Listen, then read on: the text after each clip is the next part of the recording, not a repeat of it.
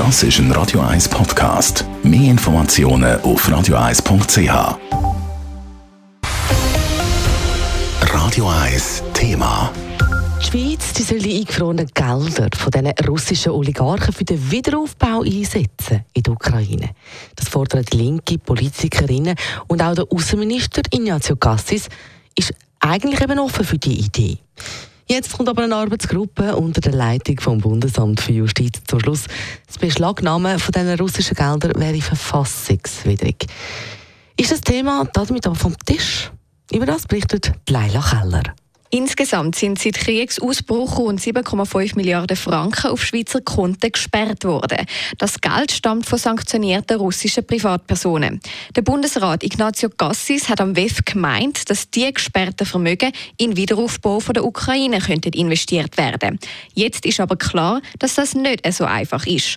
Eine Konfiszierung von diesen Geldern würde gegen die Bundesverfassung verstoßen. Der Bundesrat hätte aber die Möglichkeit, das zu ändern, sagt Zürcher SP-National Nationalrätin Selin Wittmer. Es mich, als ob der Bundesrat da ein bisschen den Mut verloren hat. Ich glaube auch nicht, dass da das letzte Wort schon gesprochen ist.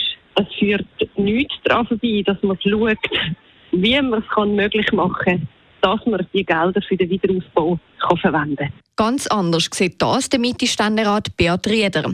Er war von Anfang an der Meinung, dass die Gelder nicht einfach beschlagnahmt und weitergegeben werden Darum kommt die Schlussfolgerung der Arbeitsgruppe für den Beat Rieder auch nicht überraschend. Es ist klar, dass äh, in der Schweiz nach dieser Rechtsordnung äh, nicht entschädigungslos Privateigentum enteignet werden und das nachgebraucht werden für irgendwelche Reparationszahlungen. Und daher ist der Schluss äh, von der Arbeitsgruppe unter der Leitung vom Bundesamt für Justiz klar und eindeutig. Wenn das Hauptproblem also darin besteht, dass die gesetzliche Grundlage dafür nicht vorhanden ist, muss die eben geändert werden. So Celine Wittmer weiter. Ich denke, es führt nicht daran dass die Schweiz zusammen koordiniert mit den anderen Staaten, die interessiert daran sind, dass der Wiederaufbau kann finanziert werden kann, dass man da nach Lösungen sucht. Und jetzt einfach sagen, es geht halt nicht, wir haben die gesetzlichen Grundlagen nicht, das finde ich einfach. Aber auch da hebt der Beat Rieder dagegen. Laut dem Walliser Ständerat wäre so ein Schritt mit der Schweizer Rechtsordnung gar nicht vereinbar. Weil die sogenannte Eigentumsgarantie ist ein Grundrecht. Das heisst, die Enteignung von Privateigentum wäre ganz klar nicht zulässig. Und das Grundelement auszuhebeln würde, ja, hätte weitreichende Konsequenzen, die wahrscheinlich die Schweizer Gesellschaft nicht bereit ist zu machen. Und daher muss man einfach jede Grenze anerkennen.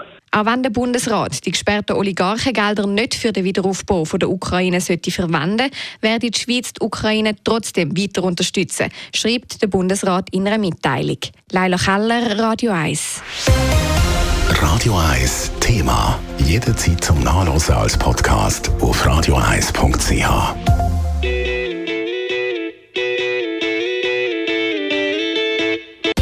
Radio 1 ist Ihre Newsender. Wenn Sie wichtige Informationen oder Hinweise haben, rufen Sie uns an auf 044 208 1111 oder schreiben Sie uns auf redaktion.radio1.ch.